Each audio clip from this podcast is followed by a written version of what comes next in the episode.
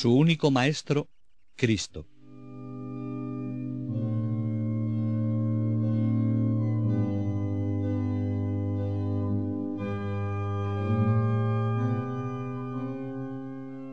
¿Qué había pasado en la fraternidad durante estos dieciocho meses que Francisco permaneció ausente? Cuando Francisco se embarcó para Egipto, la desunión estaba latente en la orden. En cuanto él se ausentó, algunos hermanos, para no ser molestados en su apostolado, solicitaron de Roma carta de recomendación, con el fin de alcanzar con ella la protección de los obispos en las diferentes provincias donde fueran enviados los frailes. Aceptando esta carta, los frailes se oponían a la voluntad de Francisco. Era un cambio de conducta en la fraternidad que él no hubiera consentido. La respuesta que dio Francisco después del fracaso de las misiones enviadas a Alemania, a quienes querían pedir al Papa cartas de recomendación para los obispos y para quienes estuviesen investidos de autoridad, fue clara y enérgica. Vosotros, frailes menores, no conocéis la voluntad de Dios y no queréis dejarme convertir a todo el mundo como Él desea. Porque yo quiero, por santa humildad y respeto, convertir primero a los prelados, los cuales, cuando vean vuestra vida santa y nuestro humilde acatamiento, os pedirán de propio impulso que prediquéis y convirtéis al pueblo. Y llamarán ellos mismos al pueblo a fin de que escuchen vuestra predicación más que vuestros privilegios, que sólo os servirán para ser orgullosos. De mí sé decir que un solo privilegio pido al Señor, y es que no obtenga nunca un privilegio otorgado por un hombre, y sólo tenga el privilegio de respetar a todos, y convertir la humanidad obedeciendo a nuestra santa regla, más por el ejemplo que por la palabra. ¿Por qué Francisco se defendía tan tenazmente contra una sencilla precaución que parecía de prudencia natural? Para él la norma siempre era Cristo, que era su único maestro, y éste no había pedido derecho ni privilegio para sus discípulos en este mundo, sino que los envió con la única y mayor protección, que era la divina. Y Francisco quería vivir el Evangelio al pie de la letra. A esta primera carta siguieron otras, favorecidas seguramente por el cardenal Ugolino. La fe de Francisco era heroica, pero no se podía exigir a todos igual grado de virtud. Además, algunos consideraban que la fraternidad, para ser útil a la Iglesia, requería esta dirección y esta sanción legal. Su larga ausencia dio pie a los defensores de las nuevas ideas de tomar la delantera y más sabiendo que podían contar con la complicidad de ambos vicarios. Estos, al difundirse la noticia de que había muerto Francisco en Oriente, creyeron que entraba dentro de su competencia dar a la fraternidad la organización que le faltaba, y de ahí tomaron pie para imponer sus propias ideas. Convocaron a capítulo a los hermanos más influyentes y promulgaron unas constituciones inspiradas en la legislación de las antiguas órdenes. Entre otras cosas, estimularon los estudios, ponían mayor fuerza y rigor en la disciplina, multiplicaban los ayunos. Estas normas respondían a los deseos de muchos clérigos que sin duda tenían buena intención y trataban de acomodar a esta legislación su conducta. Por varias partes se levantaron amplios y sólidos edificios. El provincial Juan de Stachia edificó en Bolonia una casa de estudios parecida a la que allí tenían los dominicos. Quizá la había levantado por rivalidad y emulación con los hermanos predicadores. Frente al prestigio de los dominicos, los hermanos menores aparecían como poca cosa. Francisco siempre fue consciente de lo difícil que era la vocación de la fraternidad. Con el ejemplo y la palabra les había enseñado que Dios les había llamado a vivir como pobres y pequeños, a imitación de Cristo. Jesucristo no les había llamado para defender el Evangelio, sino para vivirlo. Lo que habían implantado era contrario a las intenciones del fundador y transformaba radicalmente el carácter de la fraternidad. Poco faltó para que la deslealtad de los vicarios al espíritu de Francisco acarrease la disolución de la orden. Sus constituciones provocaron inmediatamente una activa oposición por parte de los que estaban penetrados del espíritu primitivo. A esta oposición los vicarios y los ministros respondieron con una violenta represión. Los oponentes no solamente fueron cargados de injustas penitencias, sino que algunos fueron echados de la comunidad de los frailes. Muchos, huyendo de la furia de los que les perseguían, andaban errantes de una parte a otra, lamentando la ausencia de su pastor y guía. Esta era la situación en que se encontraba la fraternidad que con tan buen espíritu había vivido desde su fundación.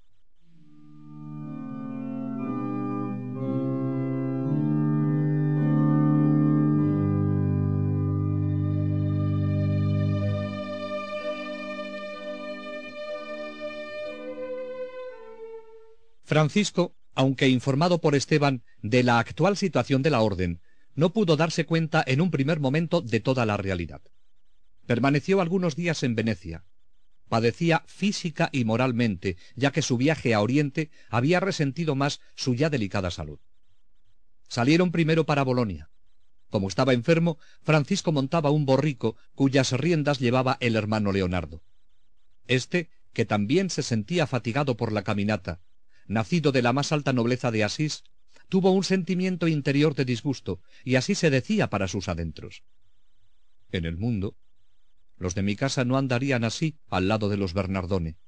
Y aquí estoy, caminando a pesar mío, condenado a seguir a su hijo que va montado. Con gran asombro suyo, apenas había formulado interiormente esta queja, Francisco se bajó de su montura y le dijo, Toma mi sitio, hermano que por cierto no está bien que yo monte, mientras que tú, que eres de noble raza, andas a pie.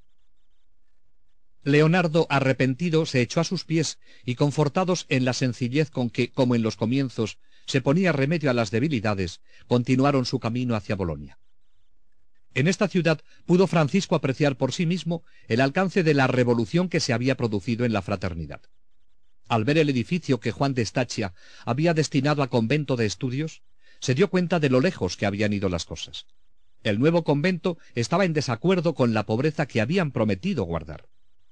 Indignado y dolorido, no quiso entrar en el convento. Después de pensar lo que debía hacer, hizo llamar al ministro.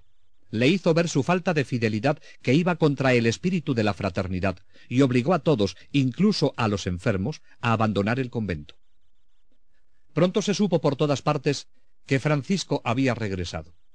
La noticia llegó hasta los frailes que habían huido a los lugares más apartados para escapar de la persecución a que estaban sometidos, los cuales regresaron llenos de gozo. Tenían la seguridad de que con la vuelta de Francisco las cosas volverían a ser como antes. Él no opinaba lo mismo. La traición era un hecho. Era evidente que las cosas no volverían a ser como al principio. La simplicidad de la fe y la unidad de miras que reinaba en los comienzos, ahora no se vivía de modo que pudiese sujetar a los frailes a una dócil obediencia. Los innovadores habían acudido a los que ocupaban elevados cargos y contaban con su amparo. De este estado de cosas, Francisco saca una conclusión. La fraternidad necesita un jefe que gobierne a los frailes disidentes con una autoridad que él no sabría ejercer. Si los frailes no querían seguirle libremente, no era él el más indicado para jefe. Él sabía vivir, invitar, pero no mandar como sargento mayor del Señor. En sueños vio una gallinita negra del tamaño de una paloma, con muchos más polluelos en su derredor de los que ella podía cobijar bajo sus alas. Francisco, al despertar, sacó la conclusión de ese sueño. Esta gallinita soy yo, hombre de baja estatura y de cabellos negros. La paloma a que se parece es símbolo de la sencillez que yo debo practicar para obedecer al Evangelio. En cuanto a los polluelos, son aquellos mis hermanos virtuosos, demasiado numerosos para que yo, escaso como soy, pueda en adelante defenderlos. Iré pues a confiarlos a la Iglesia romana, que sólo ella será capaz de protegerlos. No queriendo entrar por la porciúncula para evitar encontrarse con los vicarios, se dirigió directamente a Roma. Por humildad, se negó a solicitar audiencia y se sentó en el suelo a la puerta de la cámara del Papa, esperando su salida. Cuando por fin apareció el Papa, Francisco le saludó. Padre Santo, Dios os dé la paz. El pontífice respondió, Dios te bendiga, hijo mío.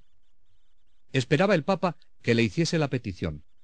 Francisco le dijo, Estáis demasiado elevado en dignidad y ocupado en importantes asuntos como para que los pobres, puedan recurrir a vos con la frecuencia que desearían. Le recordó el Papa que había cardenales y obispos a quienes se podía acudir. Con toda sencillez, Francisco le dijo, Me habéis dado muchos. Yo os ruego que me deis uno solo a quien pueda hablar y pedir consejo como representante vuestro cuando lo requieran los asuntos de mi fraternidad. El Papa no le impuso uno, sino que le preguntó, ¿Quién quieres que te dé, hijo mío? Francisco no duda en el nombre. Dadme al señor cardenal Ostiense. Así fue como el cardenal Ugolino fue nombrado por la curia romana protector de la fraternidad. Desde entonces fue su consejero y con su prodigiosa inteligencia contribuyó a la organización de la orden.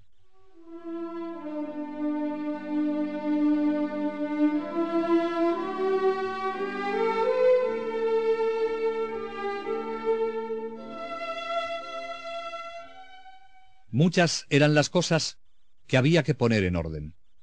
Los vicarios o rebeldes fueron destituidos y en su lugar nombró a Pedro Catani, un hombre en sintonía con el espíritu de Francisco, primer compañero suyo junto con el hermano Bernardo. Pedro Catani era el hombre ideal, y ya le había suplido a Francisco en otras ocasiones. Él se encargaría de los asuntos ordinarios de la comunidad, mientras Francisco iba a emprender una revisión de la regla a fin de que volviese a reinar la paz y el orden. Mientras, se convocó a los frailes al capítulo general que debía celebrarse por Pentecostés. Pero el 10 de marzo de 1221, Francisco recibía un duro golpe. Pedro Catani había fallecido repentinamente. Humanamente considerado, era una pérdida irreparable, y las consecuencias podían ser imprevisibles. Quizá, si Pedro hubiese vivido algunos años, los acontecimientos hubieran tomado otro camino. Al leal discípulo de Francisco, un hombre plenamente franciscano, le sucedió el hermano Elías, el menos franciscano de todos los hombres. Fue un hombre muy controvertido. Al ser nombrado por Francisco y el cardenal Ugolino, tenía que ser o parecer un hombre virtuoso. Además de tener una notable capacidad mental, tenía un trato amable, abierto y liberal, donde gentes ganándose fácilmente su confianza. Pero su gran ambición le llevaba a utilizar los medios necesarios para realizar sus deseos colmaba de favores a los que le eran simpáticos y compartían sus opiniones, y aplastaba a los que le oponían resistencia, y dejaba de lado a aquellos de los que no podía sacar ninguna utilidad. Durante los primeros años, o le contenía la piedad filial y la prudencia, o supo disimular. Después de la muerte de Francisco, se lanzó por el camino de la grandeza y eficacia. Él fue quien mandó edificar la gran basílica de Asís. En sus días la orden llegó a tener 72 provincias esparcidas por todo el mundo. Debido a sus arbitrariedades, fue destituido de su cargo. Se enemistó con el Papa. Fue excomulgado. Hizo penitencia y murió reconciliado con la Iglesia. Este es el hombre elegido para sustituir al recién fallecido Pedro Catani. Es cierto que Francisco le tuvo en gran estima, aunque no parece le tuviese un profundo afecto. Tanto Francisco como Ugolino debieron pensar que Elías, con su mezcla de austeridad y amabilidad, con su habilidad y celo, era el más indicado para pacificar la dividida fraternidad. Al ser nombrado vicario, los frailes, en su mayoría, confiaron en que sería el sostén de Francisco, cuya salud se debilitaba, que seguiría sus orientaciones y sería el consuelo de todos. La realidad fue muy contraria a las esperanzas que en él pusieron.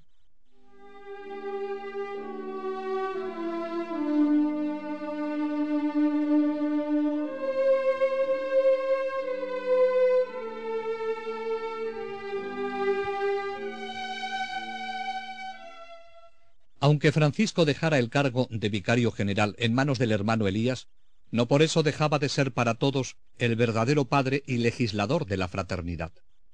Con la ayuda de Cesáreo de Espira, muy entendido en la Sagrada Escritura, se retiró para redactar la regla sobre la cual debía pronunciarse el capítulo de 1221. Hasta ahora habían bastado sus obras y sus palabras, pero él sabía que las palabras fácilmente se olvidan y que los escritos permanecen. En la extensa regla de 1221, Francisco derramó enteramente su alma y fue fiel a cuanto creía haber recibido del Señor. No es un documento legislativo, sino una urgente llamada a responder al amor. Porque Francisco no es un legislador, sino un padre que apela a las fibras más nobles de los que Dios ha llamado para urgirles a un seguimiento incondicional.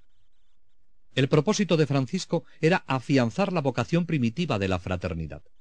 Los frailes, que esperaban una verdadera modificación en estas reglas, se vieron defraudados.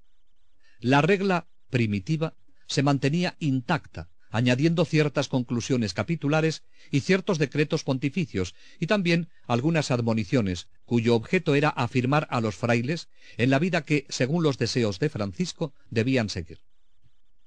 La regla consta de veintitrés capítulos inspirados en el más genuino espíritu de Ribotorto.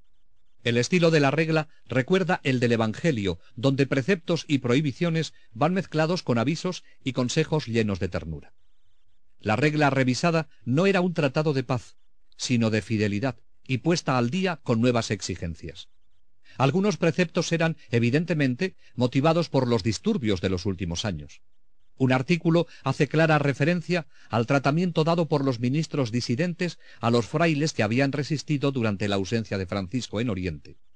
Y así dice, si uno de los ministros ordena a alguno de los frailes cualquiera cosa contraria a nuestra vida, o contraria a su alma, el fraile no está obligado a obedecer, porque ya no hay obediencia en lo que hace cometer una falta o pecado. El último capítulo de esta regla es una especie de himno celestial y un ejemplo claro del modo cómo Francisco hablaba de Dios y hablaba con Dios cuando dejaba que su corazón se desbordase. Basta citar este texto. Omnipotente, altísimo, santísimo y sumo Dios, Padre Santo y Justo, Señor Rey del cielo y tierra. Gracias te damos por ser tú lo que eres. Gracias te damos porque con tu santa voluntad, por tu Hijo muy amado y en el Espíritu Santo, creaste todas las cosas, espirituales y corporales, porque nos creaste a imagen y semejanza tuya. Gracias también te damos porque así como nos creaste por tu Hijo, así por el santo amor con que nos amaste, quisiste que naciera verdadero Dios y verdadero hombre, de la gloriosa y siempre Virgen Santa María, y quisiste que por su cruz, sangre y muerte, nos redimiera de nuestro cautiverio. De nosotros todos, míseros y pecadores, ninguno es digno de nombrarte, por lo cual te rogamos y suplicamos que nuestro Señor Jesucristo, tu Hijo amado, en quien siempre te complaces, junto con el Espíritu Paráclito, te dé gracias por todo con la plenitud que tú y ellos merecéis. Y a su gloriosa Madre, la siempre Virgen María Santísima, y a todos los santos que fueron, serán y hoy son, humildemente te rogamos, por amor tuyo, darte gracias por todo bien como te lo mereces, oh Dios soberano y vivo, eterno y verdadero. Con tu Hijo muy amado, nuestro Señor Jesucristo, y el Espíritu Santo Paráclito, por los siglos de los siglos. Amén. Y todos nosotros, los hermanos menores, siervos inútiles, humildemente rogamos y suplicamos a cuantos desean servir al Señor Dios en la Santa Iglesia católica y apostólica, que perseveren en la fe verdadera y la penitencia. Todos nosotros, amemos de todo corazón, con toda el alma, con toda la mente, con todas las fuerzas y energías, con nuestro entendimiento todo, con todo empeño y todo afecto, con todas nuestras entrañas, con todos nuestros anhelos y voluntades. Amemos pues al Señor Dios, quien nos dio y nos da a todos todo el cuerpo, toda el alma y toda la vida. Ninguna otra cosa deseemos, ninguna otra cosa queramos, nada nos agrade ni deleite, sino nuestro Creador, Redentor y Salvador, el solo Dios verdadero, quien es pleno bien, todo bien y bien total, el genuino y sumo bien, pues sólo Él es bueno, compasivo y amable, lleno de dulzura y suavidad, y de Él es, por Él y en Él, todo perdón, toda gracia y toda gloria. Nada pues nos impida, nada nos aparte, nada nos estorbe, mas en todo lugar, toda hora y todo tiempo, a diario y sin cesar, amemos, honremos y adoremos, sirvamos y bendigamos, alabemos y glorifiquemos, ensalcemos y engrandezcamos, y de todo demos gracias al Altísimo, sumo y eterno Dios, Trinidad y unidad, Padre, Hijo y Espíritu Santo, Creador del universo y Salvador de cuantos pongan en él su fe y su esperanza y su amor. Él es sin principio y sin fin, inmutable e invisible, inenarrable e inefable, incomprensible e inescrutable.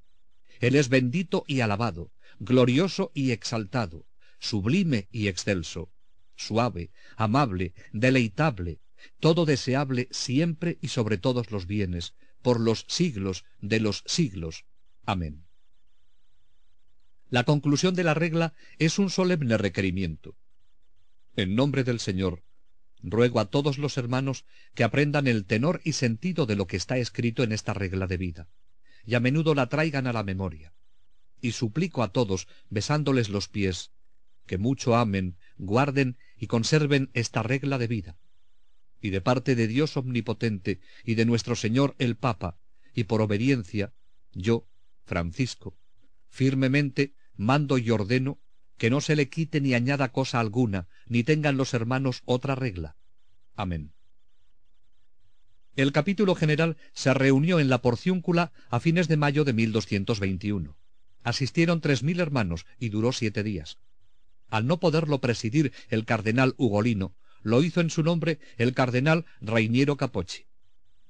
Francisco proponía a los hermanos menores en este capítulo de 1221 la regla que terminaba de escribir, regla que podemos considerar sublime, ya que él siempre copia del Evangelio, y casi siempre es Jesús quien habla. Pero no era el texto que esperaban los ministros. No era un texto que pudiese contemporizar con las dos tendencias. Era consciente Francisco que no sería fácil que todos la aceptasen. Con todo, él creía que todavía estaba al frente de un ejército de héroes y santos. Y en realidad, la mayoría era esto lo que querían. La orden tenía diez años de existencia. La mayoría de los hermanos habían sido recibidos por Francisco y seguían sintiendo por él cariño y veneración. Sin dificultad, Francisco hubiera arrastrado a la mayoría de ellos a favor de su actitud de fidelidad a lo que Cristo le había manifestado. Pero estaba la otra parte, que aunque menor, se mantenían firmes en dar otra orientación a la orden. Francisco no podía obligarles a seguir su dirección. Él debía contentarse con dar testimonio de la verdad que le había sido revelada por el mismo Cristo. Que le siguiesen los que quisiesen. Respecto a los demás, él no se sentía responsable. Los disidentes empezaron en una forma diplomática, algo ajeno a la forma de actuar de Francisco, a resistir el texto. Es evidente que no tenían intención de aceptar la regla, y decían que mientras no fuese sancionada oficialmente por la Santa Sede, no tenía Francisco autoridad para imponerla, y no podía por tanto obligar en conciencia a los frailes a observarla. La política del hermano Elías, fundada al menos en parte en su reverencia por Francisco, consistía en granjearse su confianza y su amistad. Por la razón estaba del lado de los ministros disidentes, mas por el corazón se sentía ligado por un afecto respetuoso a Francisco, de quien era vicario. Parece que Elías y los ministros se pondrían de acuerdo para no llevar la discusión a fondo y disolver la asamblea sin llegar a ninguna conclusión definitiva. Este conflicto, que puso a prueba la vitalidad de la fraternidad, era menos sensible para la mayoría de los frailes. El abandono de algunos principios por algunos frailes apenas afectaba a la totalidad. El distintivo de la mayoría de los hermanos era su gran libertad de espíritu, su alegría en la pobreza, y se sentían impulsados a todo tipo de aventuras por amor de Cristo. Es posible que a los ojos de muchos, a medida que se agigantaba la figura de Francisco como santo, disminuía su prestigio como jefe. Pero esto mismo daba mayor fuerza a la vocación que habían abrazado.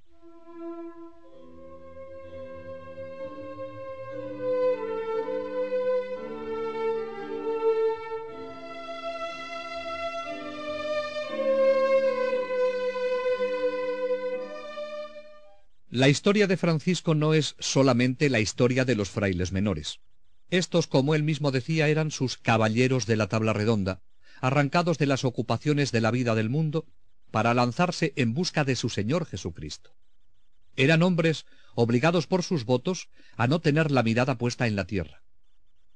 Clara y sus monjas habían entrado en la vida de Francisco como complemento de oración y penitencia de los mensajeros del Evangelio, y vivían en su reclusión el alto ideal de la pobreza. Pero la espiritualidad de Francisco era la del Evangelio, y ésta no debía estar cerrada a otros cristianos. No todos son llamados a vivir en comunidad ni a predicar por el mundo. María misma, la madre de Jesús, se había quedado en casa atendiendo a las tareas domésticas. Ser cristiano no quiere decir que uno tenga que encerrarse en un convento o estar dando vueltas por el mundo. Se trata de, conforme a la vocación de cada uno, vivir todos los valores que son expuestos en el Evangelio. Si uno no ama el poder terreno, si no se deja dominar por el dinero, ni se pone por encima de los demás, si da a cada uno lo que le corresponde, si acepta el trabajo diario sin afán desmedido de ganancias, si es pacífico, recto y tiene su corazón puesto en Dios, está participando ya de la vida que Francisco proponía. En realidad se trata de vivir el Evangelio cada uno desde la propia vocación. Desde los primeros años, la vida y enseñanzas de Francisco provocan una avalancha de seguidores. Parecería que iba a transformar la región de Umbría en otra Tebaida. Tan amable resultaba el Dios que predicaba, tan patente el mundo sobrenatural en el que vivía, que a veces todos los oyentes querían seguirle. Francisco, con su habitual bondad, les pedía que no se apresurasen, que él les atendería. Ya en 1216 parece que pensaba en la tercera orden, pero no se instituyó canónicamente hasta este año de 1221. Estos hombres y mujeres, inflamados por la vida y enseñanzas de Francisco, querían seguirle sin abandonar el mundo ni sus deberes. Así se formó un grupo de discípulos de Francisco y de Clara que no eran en sentido estricto miembros de la fraternidad, y sin embargo estaban unidos a ella por una especie de parentesco espiritual. Entre estos primeros discípulos libres encontramos al señor Orlando de Chiusi, el que donó el monte Alberna a los frailes, y la dama Jacoba de Setesoli. Estaba casada, y al quedar viuda, seguramente habría abrazado la vida religiosa, de no habérselo impedido la tutela de sus hijos y el cuidado de su patrimonio. Era toda una mujer, a quien por su varonil energía Francisco llamaba hermano Jacoba. Es una opinión bastante general que la carta a todos los fieles, dirigida por Francisco al mundo entero, para exhortar a todos los hombres a vivir mejor el Evangelio, fue como un esbozo de la futura regla de la tercera orden. Esta carta va dirigida a todos como expresamente lo dice. A todos los cristianos, religiosos, clérigos y laicos, así hombres como mujeres. A todos los habitantes de la tierra, el hermano Francisco, su siervo y súbdito, saluda con reverencia y desea la verdadera paz del cielo y la sincera caridad en el Señor. Al no poder visitar a todos por causa de su enfermedad, declara sus intenciones. Siendo yo siervo de todos, estoy obligado a servir a todos y a comunicar a todos las adorables palabras de mi Señor Jesús. Por lo cual, considerando que no puedo visitar a cada uno de vosotros personalmente a causa de mis enfermedades y debilidad de mi cuerpo, he determinado manifestaros por la presente carta, que será mi mensajera, las palabras de nuestro Señor Jesucristo, el Verbo del Padre, y las palabras del Espíritu Santo, que son Espíritu y vida. A continuación, expone los temas favoritos de sus predicaciones, incluyendo unas treinta citas del Evangelio. Por nuestra salvación de todos, el Verbo de Dios se encarnó en las entrañas de la Virgen María, y habiendo vivido pobre con su madre, se ofreció por víctima en la cruz. Desgraciadamente, Pocos son los que aceptan probar cuán suave es el Señor y ligera su carga. Muchos antes prefieren las tinieblas a la luz. Sin embargo, merecen llamarse bienaventurados sólo aquellos que practican lo que enseña el Evangelio. ¿Qué ordena el Evangelio? Nos manda amar a Dios con puro corazón, adorarlo en espíritu y verdad, orarle siempre, rezando con preferencia la oración dominical, y recibir el cuerpo y la sangre del Salvador. Debemos asimismo ser buenos católicos, visitar las iglesias, confesar nuestras culpas a los sacerdotes, cuyos pecados no les impiden ser mandatarios oficiales de Dios, y por eso merecer nuestro respeto. El Evangelio nos manda también amar al prójimo como a nosotros mismos. Hagamos, por tanto, el bien a nuestros hermanos, en vez de hacerles el mal. Si nuestro oficio es el de juzgar, juzguemos con misericordia. Si de gobernar, ejerzamos la autoridad con bondad, considerándonos siervos de los demás. Si de obedecer, hagámoslo con humildad, siempre que no sea pecado lo que se nos ordena. Evitemos todo exceso en el comer y el beber. Hagamos penitencia. Seamos liberales con los pobres. Finalmente, seamos sencillos, modestos y puros, antes que prudentes y astutos según la carne. Sobre cuantos así obraren, descansará el Espíritu del Señor, y en ellos hará su morada, porque son hijos del Padre Celestial, cuyas obras cumplen. Y también son esposos, hermanos y madres de nuestro Señor Jesucristo. Somos esposos suyos, cuando por medio del Espíritu Santo, nuestra alma santificada está unida a Jesucristo. Somos hermanos suyos, cuando hacemos la voluntad de su Padre que está en los cielos. Somos madres suyas, cuando lo llevamos en nuestro corazón por la caridad y por la sinceridad de nuestra conciencia, y cuando lo damos a luz mediante buenas obras que alumbran al prójimo. Oh, qué gloria, qué dignidad, qué grandeza tener un Padre en el cielo. Qué dignidad, qué hermosura, qué dulzura, tener un esposo en el cielo. Qué dignidad, qué encanto, qué dicha, qué paz, qué dulzura, qué íntimo gozo, qué suerte suprema, tener un hermano que dio su vida por sus ovejas.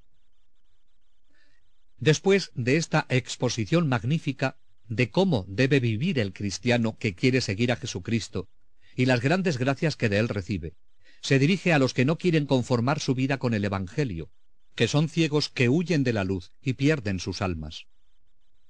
Sigue exhortando a alabar a Dios y a evitar el juicio venidero, refiriéndose en especial al vicio de la avaricia. Finalmente pide que su escrito sea bien recibido y leído a los que no saben leer. Y a todos, hombres y mujeres, que escuchen estas cosas con benevolencia y las comprendan, y las comuniquen a los demás como ejemplo. Si perseveran en esta práctica hasta el fin, benditos sean del Padre, del Hijo y del Espíritu Santo. Amén. Esta carta, sin duda, resume las enseñanzas de Francisco a sus discípulos, bien sea que estuviesen obligados por votos religiosos o que viviesen en el mundo. Sería más tarde cuando se redactaría una regla para la tercera orden, pero en esta carta Francisco nos ofrece hoy a cada uno, cualquiera que sea nuestra vocación, todo un camino de perfección evangélica.